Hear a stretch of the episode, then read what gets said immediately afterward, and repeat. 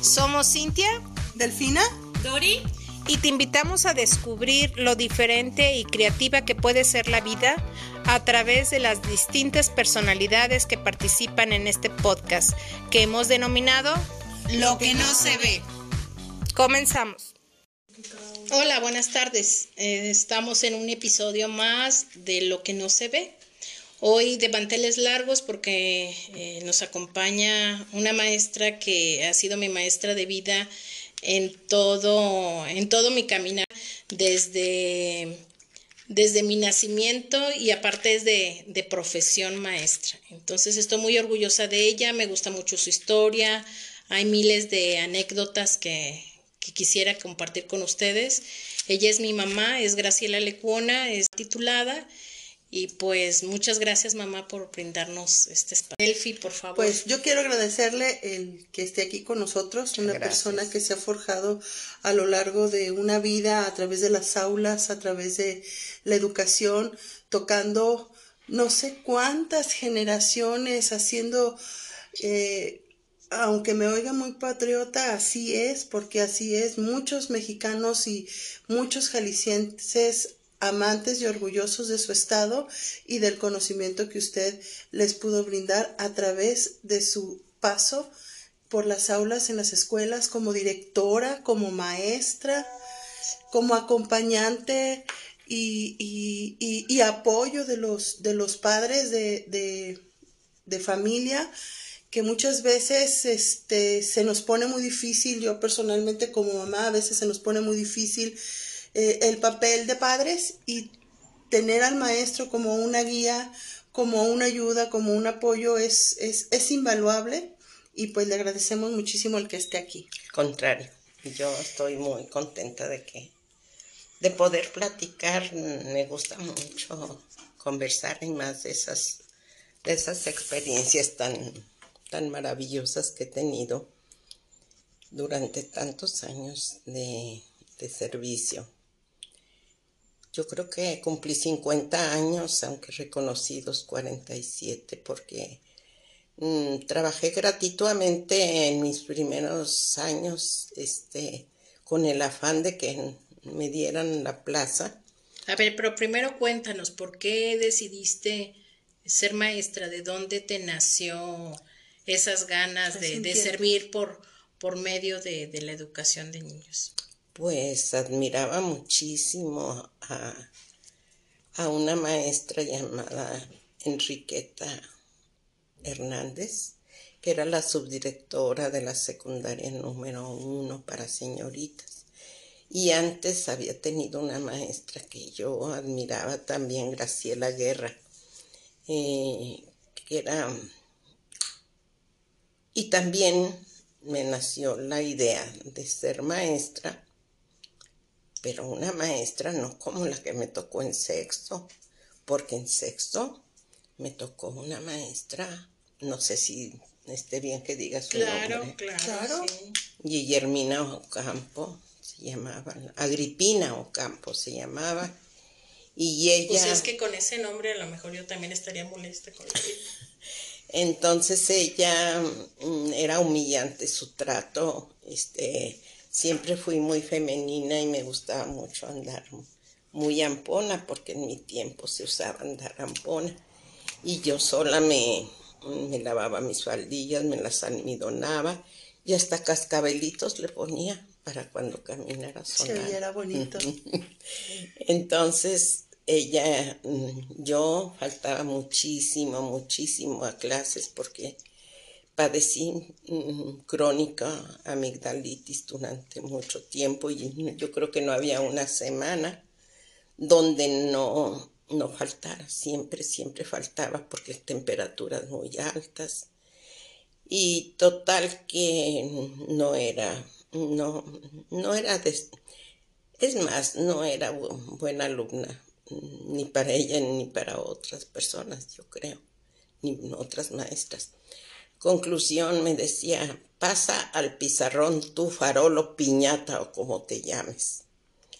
Y al pizarrón y los quebrados era mi coco. ¿A qué edad era eso más o menos? como a los 10, 11 años. Ay, antes no la marcó por el resto de No, me marcó, tan me marcó que en cursos donde asistíamos, cursos de maestros o de directores, yo lloraba recordando ese trato que ella era humillante, que si en, en vez de almidonarte las faldillas, siéntate floja.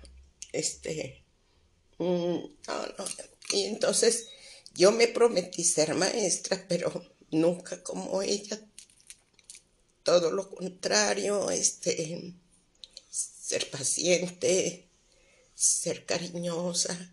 Incluso en una ocasión, en un consejo técnico, hicimos un, ejercicio tan hermoso que ah, cada quien escribió el maestro que para él fue, que no marcó para toda su vida. Y hubo maestros grandes, ya grandes, que recordando al maestro que habían tenido, lloraron de emoción, de acordarse del cariño así como había maestros, yo siempre recomendé que recordáramos a, a, los maestros que nos habían marcado y que siempre recordábamos. Y me fue tan, tan agradable escuchar, porque lo admirabas. Por ejemplo, me nombraron a Carmen Berni, uno de, un maestro, Carmen Berni, ¿por qué la recuerdas? Pues porque era muy buena maestra, era muy paciente, siempre sonreía. Ah, mi, mi, maestra de sexto nunca sonreía y yo me preguntaba en las noches, ¿sabrá reírse mi maestra? Siempre estaba adusta y siempre, este, siempre como que estaba... Molesta. Estaba amargada. Sí, amargada, amargada. Para esto era impecable en su presentación, era impecable, sus zapatos, todo en ella era bien, sí, pero bueno, conclusión, eh, sabes, recordamos en ese consejo técnico, este, recordamos a los maestros que nos habían marcado para bien, para bien, porque de eso se trata, y luego dijimos que por qué los recordábamos. Entonces encontramos en ellos las cualidades de ser cariñosos, de ser eficientes, de ser amables, de su presentación, ser, ser buena su presentación. Un ejemplo a, seguir. Hubo quien lloró ahí entre mis compañeras y guardamos eso como, como un decálogo de virtudes que debe de tener un maestro, que debe de ser educado, respetuoso sobre todo, no, no dañar a los niños, no, no marcarlos, no humillarlos. Entonces esa, esa fue mi intención desde niña para ser maestra. Yo dije, yo voy a ser maestra.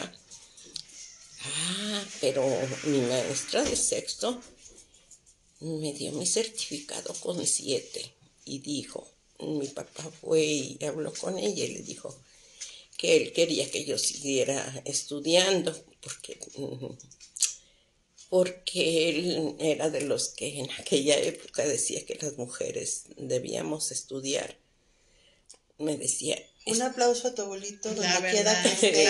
bravo. Un aplauso por haberla apoyado. Pero, pero ¿sabes por Una muchacha menudita, me la imagino yo, maestra menudita, con sus ojos de color, porque quiero que sepan que la, que la maestra eh, tiene sus ojitos muy bonitos, como grises, como azules, grandes.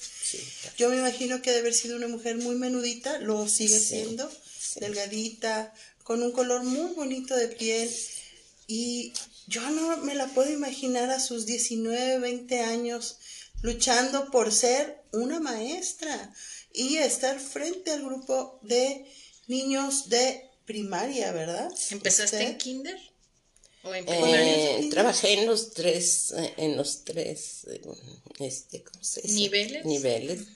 Kinder, primaria y secundaria. El kinder fue una maravilla para mí El kinder no era ir a trabajar, era irse a divertir. Claro. Es cada anécdota de los niños. ¿Cómo supo que usted estaba enamorada de los niños? ¿Cómo sabía que iba a amarlos? Porque una cosa es querer ah. ser y otra cosa es entregarse a, los niños en amor. Qué interesante pregunta porque yo fui como la mamá de mis hermanos. O sea, como yo era la mayor de mis hermanos y tenía cinco hermanos hacia abajo, aprendí a, quererlos, a, protegerlos, a amarlos porque hubo un, conflicto ahí en, casa con mi mamá y mi papá. Total, que yo creo que ahí me nació el, amor, por, los, niños. y luego me gustaban mucho las muñecas. Me encantaba, era muy muy femenina. Desde, muy, muy niñera también. Y dices que, que, tus libretas también ponías este caritas de bebés, ¿no? Que sí que gustaban mucho. No, recortaba niños Menem y Gerber y los pegaba en, en un cuaderno. No, no, no. Sé que desde puericultura explicamos pues que yo tengo entendido que la puericultura es desde que nace el bebé. Sí. Porque yo quiero que sepan, aquí entre nos, que cuando nació mi hijo tuve que hablarle a la enfermera para decirle que me explicara cómo poner un pañal. Sí. Porque créame que, digo, tengo una mamá muy hermosa que amo, pero nosotros fuimos los únicos hijos o los únicos niños en toda la vida hasta que yo tuve, hasta que yo tuve a mis hijos. Entonces, nunca tuve una, me encantan los bebés y los niños, pero nunca tuve una convivencia real. Así que ni pañales sabía poner. Ah, pero me desvié de, lo que dijo mi maestra. Ah. Cuando mi papá fue y le dijo, ay maestra, yo pretendo que mi hija siga estudiando. Y, dijo la maestra delante de mí, dijo... ¿Era la misma? Sí, la maestra Agripina. Dice, no, esta muchacha está buena para que la pongan a barrer y trapear ahí en su casa. ¿Y qué dijiste tú? Y, que... y entonces dije, te voy a demostrar que no. Con, dice mi papá, es que con un 7 no te van a recibir en la secundaria. Y entonces decía, estudie, estudie mi papá, para, para que, ¿cómo decía? entiende? Pues para que por si le sale un mal hombre usted pueda mantenerse Dice, estudie, estudie para que no aguante a ningún desgraciado por necesidad. Y a la fecha, ¿eh? Así, Así debería de ser a la fecha todos los papás y todas las mamás hacer que los hijos, las hijas y bueno, los hijos también. En cambio, en aquel tiempo, 1950, entonces... Sí, estaba muy avanzado que el todo pensamiento. El mundo pensaba que, las mujeres no estudiaban. Entonces, es más, inversión? los amigos de mi papá, déjala, hombre, al fin la van a mantener mal hecho, ¿verdad? Ahora, quiero que me digas también, eh, hubo una maestra que te marcó positivamente, que te decía que tú podías, así como la maestra de Matilda. Sí, sí, hubo una maestra de la secundaria, la maestra Queta, que cuando yo estaba acostumbrado a los, a, a los seis, a los siete, cuando mucho, y cuando entré a la secundaria ya nos daba matemáticas y español. Y decía, Lecuona Chávez Graciela. O sea, señoritas, vengan porque les voy a leer sus calificaciones. Y era muy estricta, pero era buenísima maestra. Entonces decía, Lecuona Chávez Graciela, nueve. Y yo volteaba y yo decía, ¿yo? Y, entonces me decía, ¿por qué me ves así? O lo estaré viendo al revés. Decía el nueve, que era seis. Y, y decía, no, tú puedes, tú puedes. Y ella me alentó mucho, me, me, recompensó todo lo que yo traía atrás, así. Y, entonces, con más ganas, este, quisiste... Le regresó la seguridad a usted misma, ¿verdad? Sí, que una buena secundaria. Oiga, y por ahí me contaron una anécdota que yo no se la creo, pero dice Cintia que así fue. Cuando usted consiguió su primer nombramiento en Secretaría de Educación, ¿nos quisiera contar esa anécdota? Ay, ese fue un milagro. Esa no es anécdota. Ese es un milagro. Es que yo iba constante. Ya me había recibido, ya me había graduado. ¿Cuántos años tenía para ese entonces? 22, ya 22, porque como acabo de decir, nunca fui... ¿De cuántos te casaste? De 24.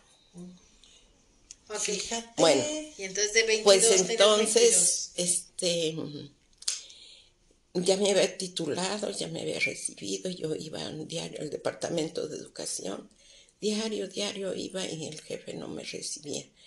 No era la única que no recibía, no nos recibía a varias. Entonces me di cuenta que solamente se manejaban, mm, ¿cómo se dice? Con influyentismo. ajá, con influencias. Entonces recordé a un, fíjense, mi Como que no ha cambiado mucho. Entonces mm, recuerdo que yo iba al PRI que estaba en la calle de de no, de Juárez y Maestranza. Y ahí estaba el PRI, mm, antiguamente en el centro. Y yo iba, estando en la normal, iba por propaganda de, los viajes de López Mateos, de, las giras de López Mateos. Y una vez me dijo el señor, ¿qué estudia, señorita? Estoy en la normal. Cuando usted le ofrezca algo, venga. Entonces, este, me acordé porque duré como un año yendo y no me recibía el jefe. Y me acordé del señor Radillo y dije, ay, el señor me dijo que cuando necesitara fuera. Entonces fui y le dije, señor Radillo, ¿se acuerda que usted me dijo que cuando necesitara una recomendación usted me la iba a dar? Claro que sí, señorita.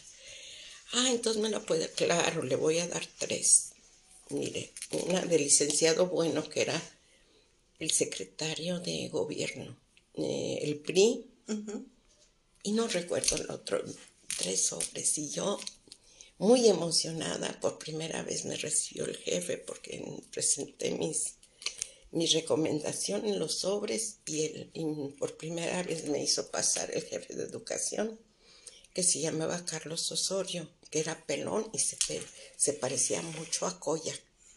Así era, era un señor atractivo, un señor así, imponente, imponente, una pero pelón, fuerte. imponente, sí, imponente, pero pelón, pelón, sí, pero no desagradable, no, no, no, mal encarado. Entonces me dijo, no, molestaba abrió, abrió las recomendaciones y yo toda emocionada pensé que me iban a dar una plaza por cada recomendación. es que llevaba tres y de muy buenos. Pero yo ahora con los pas el paso de los años pienso que tienen sus claves los políticos. No sé si en el color de la tinta, no sé en si las palabras. No sé. Entonces leyó con mucha calma mis recomendaciones y me dijo, la felicito señorita porque trae muy buenas recomendaciones. Pero ¿qué cree? Plazas no hay hasta dentro de un año. Véngase dentro de un año a ver si hay. Y yo sentí que se me echaron un balde de agua caliente y le dije, dice, pero venga dentro de un año. Y yo le dije, es que vengo y, y no.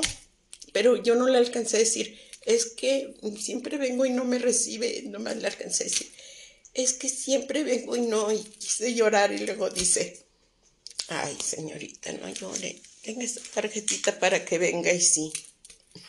Entonces tú podías pasar las veces que quisieras, pero para que te dijeran lo mismo. Sí, y, y, llegó a decirme el jefe de educación, me llegó a decir, porque con esa tarjetita, mm, él, este, sí podía pasar pero me decía, señorita, cuando estaba de malas el jefe me decía, tenga vergüenza. Le dije que venga dentro de un año. y yo volví a ir al otro día. Y cuando estaba de buenas decía, ay señorita, usted es mi mejor clienta. Pero, pero aquí, pero aquí, este, entonces cuéntale cómo sí, así fue como un tipo burla, pero después cómo fue el sí. Entonces un buen día me dijo, señorita, ya está su plaza. Le dije, de veras, así toda emocionada, sí, fírmenle aquí, señorita. Ah, entonces, mm, yo me fijé, mientras yo veía dónde iba a firmar. Dice, nomás que son cinco horas a caballo y cinco a pie. Dice este. Qué malo, ¿verdad? colindando con Zacatecas. no, Entonces le dije, ay no, señor. Me queda muy lejos. No, licenciado, hasta ya no puedo ir. Y luego dijo, oh, señorita, pues la quiere al otro lado de su casa. Pues no. ¿Cómo? No. Conclusión, así pasaron los días y yo seguía yendo, yendo. Y un buen día, me emociona mucho eso.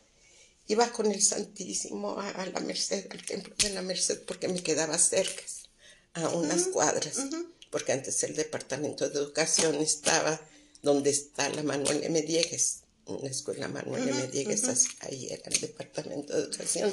Diario iba con el Santísimo y le pedía de todo corazón ay, que me dieron la plaza, que me dieron, mientras hacía interinatos, mientras suplía maestras, las directoras iban a la normal a ver quién quería suplir y yo me desbarataba por, por ir a suplir, porque pagaban.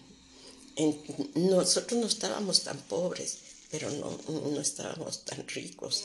Y la, y, y la necesidad de trabajar sobre todo. Bueno, conclusión, Mm, iba con el Santísimo mm, siempre que salía y llorando le pedía, ay Dios mío, que me den la plaza, que me den la plaza.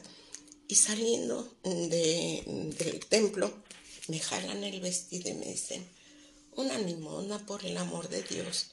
Y volteo y hagan de cuenta que una viejita ciega y este con una bolsa de tortillas duras. Le digo, señor Cande, ¿por qué anda pidiendo limona? ¿Quién eres? Como no veía, soy Graciela Lecuna, ay, Michelita, porque era la maestra del barrio. Y ella no, no pertenecía a ningún sistema, ni federal, ni estatal. Entonces ella te dio como quien dice kinder y primero y segundo o algo así. Daba clases en su casa. Ella nos enseñaba a todo el barrio a leer y escribir a todo el barrio, a todos mis hermanos y a, todos nos tenían y era muy buena maestra. Tenía una casa que tenía biblioteca y, no sé, entonces yo, ay Chelita, ¿cómo ves que me, quedé ciega? Ya desde que era mi maestra, ya tenía como 80 años y se ponía dos lentes unos encima de otros. Entonces me dice, ¿me acompañas a mi casa? y se deja caer y estaba gordita y yo con los tacones porque siempre tuve complejo de, de chaparra porque todos mis hermanos, todos fueron altos menos yo. Entonces traía unos tacones bien altos y se dejó caer en mi brazo. Ya nos fuimos, mm, no vivía tan lejos, vivía en la calle de Huerto donde yo pasé mi infancia. Y entre López Cotilla y Juárez. Entonces, ya fuimos caminando del centro ahí, de la Merced ahí, pues serían unas 10 cuadras. Entonces, mm, ya en una vecindad, le digo, Señor, ¿y por qué, por qué vive aquí? Ay, Chelita, aquí me dejan vivir gratis porque la vecindad es de la mamá de Bere. Bere había sido mi compañera del kinder ahí con ella. Y dice, me deja vivir gratis. Y entonces mm, aquí la gente me ayuda y luego más lo que yo gano de limosna. Y entonces ya cuando me acostumbré a la oscuridad, lo seño y su colchón, porque había un montón de borra en, en, su cama. Le digo, señor, y su colchón Dice, no, Chelita, se lo comieron las ratas. Entonces, ¿dónde duerme, señor? Aquí, sentadita en esta cama. En esta sillita. En esta sillita. Y me espantó las ratas toda la noche con el palo. Dice, ayúdame, Chelito. Y yo, ay, Dios mío. En ese momento yo que la iba a poder ayudar si yo andaba en las mismas. Incluso mi papá y mi mamá se separaron y mi papá no nos dejó sacar nada de la casa. Y entonces nosotros estábamos en muy mala situación económica. Conclusión, le dije a mi mamá, mamá, fíjate lo que pasó, que la señora Cande se, llamaba, se llamaba Candelaria mm, González y había nacido en Michoacán. Y, cuando uno es niño, ay, cómo te enfadan los adultos que te platican lo mismo, lo mismo.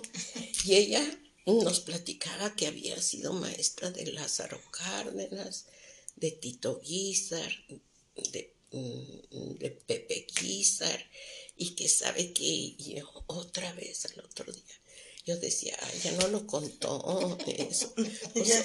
como los chistes, ¿no? que te los cuentan y te los cuentan. Entonces yo fui maestra de Lázaro Cárdenas y Tito Guizar y Pepe Guizar y yo, ay, para esto acabo de decir que nunca fui una lumbrera.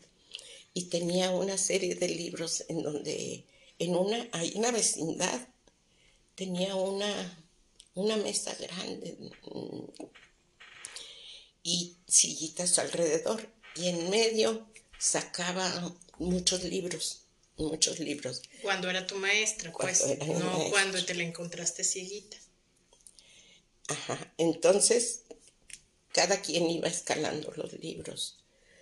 El de mero arriba era el silabario, L con la A, la M, y así, así, hasta llegar yo no salí del silabario, ¿eh? Porque yo, yo estaba pensando en el amor, así, en el, en, yo estaba pensando. Pues en cosas que realmente. Ah, sí, o sea, interesantes, interesantes, sí, pues. Ay, eso y, y tu hermano se ponía a platicar con ella de la Iliada, de Homero. No, mi hermano, yo era cinco años más grande que él. Y él hablaba con mi maestra. Cosas trascendentes de, Alejandro Dumas. Él escaló todos los libros. Y yo del silabario no salí. Total, que ya cuando me dice la señora Candes, dije, ¿cómo la ayudo? Si yo soy la que necesito ayuda. Me paré en la puerta de la vecindad, ahí en la calle de Huerto y no cabe duda que fue un milagro. Me dio por caminar para allá, para el occidental. Estaba, bueno, ahí sigue, ¿no? Está en... Sí, parece ser. En Independencia, casi esquina de La Paz. En la, no, no, en la, calzada de Independencia. cerca de La Paz, sí, pero. Sí. Ah, calzada Independencia. Ajá, calzada Independencia. Entre La Paz y. Ajá, pero está cerca de. Y héroes, niños héroes en eso. Ahí hay una pequeña gloria. Pues no sé por qué me encaminé hacia allá, Dios nuestro Señor, encaminó mis pasos. Y entonces me fui caminando para allá y llegué al occidental y le dije mm, al policía, señor, ¿quién es el más importante de aquí? Me dijo aquel. Y leí en su placa José Luis Topete, un señor prepotente, así, muy serio. Mm, buenas tardes, señor. Buenas tardes, dígame. Ay, señor, acabo de encontrar a mi maestra pidiendo limosna. Y, y, y este, y pues, y, este, y yo, en, como lo vi tan prepotente, dije, me va a decir aquí no es beneficencia pública o así. ¿Qué es lo que pretende? Entonces me, dije, mire, yo sé que aquí no es beneficencia pública, pero mi idea es que usted haga a través de su periódico un llamado a todos los que fuimos sus alumnos, porque fueron generaciones y generaciones Mm, y como ella decía que Lázaro Cárdenas, Tito Guizar y, Pepe Guizar habían sido sus alumnos, mi idea es que a través de su llamado, a través de su periódico haga un llamado a quienes fuimos sus alumnos y entre todos ayudarle. Deja ahí, la dirección. ahí la dirección de la maestra. Y alguien que me pueda atender, el contacto de alguien que me pueda atender, para, este, voy el día de mañana, algo así, ¿no? Sí. Y yo llegué, ah, porque yo llegaba hasta la noche porque me iba a suplir, o sea, primero, no, primero iba a hacer mis papelitos de siempre al departamento de educación y luego ya me iba a suplir saliendo de ahí. Bueno, pues tal, pues, que le dije a mi mamá, mamá, mm, fíjate que ella le platica así como les platiqué, Dije, ¿vas mamá mañana por si va el periodista? Dijo, sí. Ay, mi mamá bien indiscreta y cuando está uno joven le da uno mucho, mucha, mucha vergüenza que mi mamá, sí, ya le dije que tu papá no nos dejó sacar nada y que estamos muy pobres. Y yo, ay, mamá, ¿eso qué tiene que ver? Y sabes qué? ah, pero y le dije que tú habías estudiado también para secretaria. Y entonces el, el señor me dijo que sí ibas a ir mañana al departamento de educación. Claro que sí, mamá, me gusta hacer esos papeles. Porque si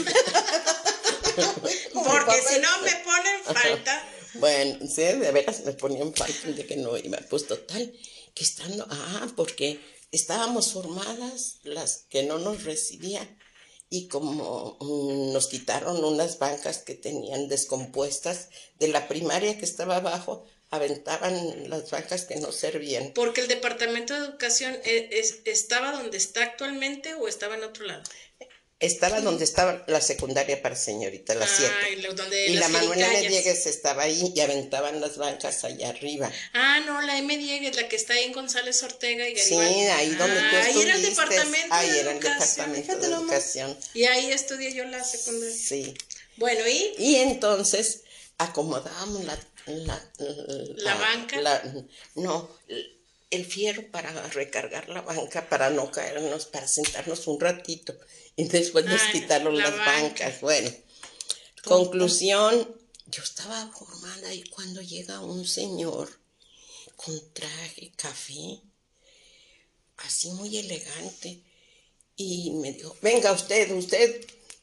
Y yo volteé, pues yo. ¿Aquí Sí, usted, usted y entonces ya lo reconociste y era Topete. Era el señor Topete. Dije, ay, se me hace que es el. Nomás que yo lo había visto eh, mm, con. Con pura camisa de vestir, sin traje. Sin pues. traje. Y fue muy flamante. Entonces, sin pedir permiso, se metió al departamento de educación, ahí al, al despacho. Al, despacho. Y ya mm, me dice, Carlitos, Carlos era, Carlos Osorio era el director el, director de primaria, no, el jefe de educación. Y el señor Topete era el periodista. Y luego se abrazaron los dos. Ay, qué gusto verte, José Luis. Igualmente, Carlitos. Oye, Carlitos, ¿por qué no le han dado la plaza a esta muchacha? Si me cuenta su mamá que viene, que ha venido mucho tiempo y no le dan la plaza, si ya tiene título y ya tiene los méritos, ¿por qué no? Ah, ¿por qué no me había dicho que usted quería plaza?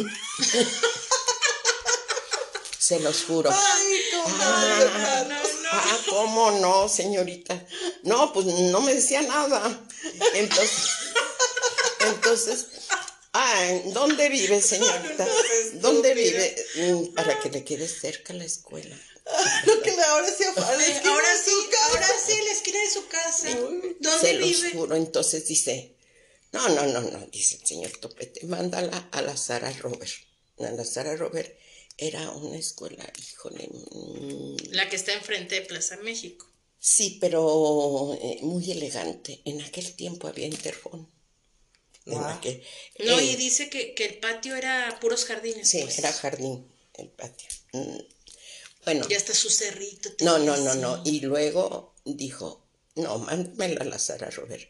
No, es que no sabemos si esa escuela se dé por el lugar donde está, pero es que ahí van puras recomendadas. Ahí maestras y, alumnos y puros recomendados. Ahí todo el mundo pensaba que era que era el colegio, privado de la, de la, de la secretaría. porque ahí estaban los hijos del diputado fulano, sutano, mengano, ahí estaban los hijos de Graciela Lecuona. muy bien, muy bien. Todos, todos. Entonces, no, mándala a la Sara Robert. Entonces dice, pero no sabemos si es escuela de resultados porque apenas se iba a inaugurar. Entonces, mm, tú mándala. Tú mándala. Conclusión, me mandaron ahí. Y así es como, increíble, fue un milagro.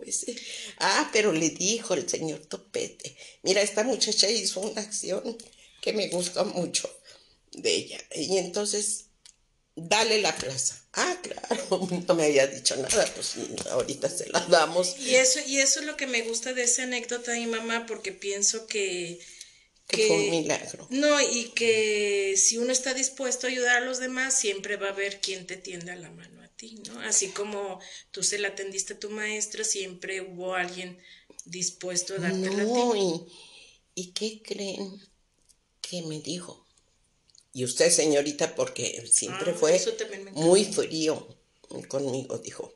Y usted, señorita, como no le van a pagar en tres meses y, y, tiene necesidad, entonces va a entrar a trabajar a la oficina de prensa a Palacio de Gobierno como secretaria. En, en, en, la mañana, no, en la mañana va a ir a la escuela y en la tarde, se va a, a, se me hacía como de película. Pues ahí duré en la oficina de prensa poco tiempo porque hablaban mal del señor Topete. Eh, la oficina de prensa, ahí se dirigían todo, todo, todo, toda, ahí se repartía la, la información. En ese tiempo mataron a Kennedy y nosotros recibimos la notificación. ¿Qué le llamaban Cardex o qué? El... Era así como un tipo de fax, pero... Sí, Cardex, ¿no? Cardex, ¿no? Sí, conclusión, esa es, esa es la historia más, más interesante. En la mañana y era un encanto ir a trabajar a esa escuela y ella era enojona, pero al mismo tiempo era cariñosa y me enseñó muchas cosas muy bonitas. También en la normal me enseñaron cosas muy, muy hermosas. Entonces, en kinder trabajé em, cuando fui a dar mi servicio. Y luego, como no tenía plaza, me fui a... Alguien me ofreció mm, dar clases en una secundaria que se llamaba Simón Bolívar, que estaba en Hidalgo antes de llegar a federalismo, del templo de... Mm, del templo. Mm, ¿De cuál? Que sí, San Miguel, ah. Arcángel. Ahí, este, mm, ahí trabajé como dos años nada más en secundaria, donde, donde conocí a una, una alumna maravillosa que estaba ahí en la secundaria, que fue mi alumna en la secundaria. Yo daba biología, español. Y era simbólico lo que nos pagaban porque era una secundaria particular donde estaba, la, habían, la habían edificado puros muchachos muy influyentes en aquel tiempo. Mm. Era una secundaria muy bonita, se llamaba Simón Bolívar. Y ahí conocí a una que no quiero dejar escapar de mi memoria, esa niña que me seguía donde quiera y que, mm, que me admiraba mucho. En ese tiempo me casé y este mm, mm, me organizaron unas despedidas preciosas y ahí conocí a Nelly, que en paz descanse que después te la encontraste en una escuela. Pero. Que este, accidentalmente fue a la escuela a trabajar. Ok, pues yo creo que hoy por hoy. Hoy hemos tenido una plática increíble, maravillosa, y yo creo que merece una segunda parte. Si, no es que una tercera o cuarta, la verdad, este, tiene historias muy bonitas. aprovechando que estamos aquí, continuar con una segunda parte, incluso una tercera, como dice Cintia. Y yo quiero agradecerles también eh, la atención porque, porque me siento emocionada, tomada en cuenta. Y eso a estas alturas de la vida es muy valioso. Gracias. Muchas gracias. No, al contrario. Este, incluso esperamos sus comentarios, este, si quieren que entrevistemos a, a personas que a lo mejor son de, del cotidiano, pero sin embargo son personas que han dejado huella, en, personas, si ustedes quieren que hagamos esa labor, con todo gusto. Nos despedimos aquí. Así como los alumnos que quisieran recordar a su maestra, pudieran perfectamente saludarnos y nosotros hacerle llegar su saludo. Ah, eso me gusta mucho. Un abrazo. Gracias. Buenas tardes. Hasta luego. Gracias.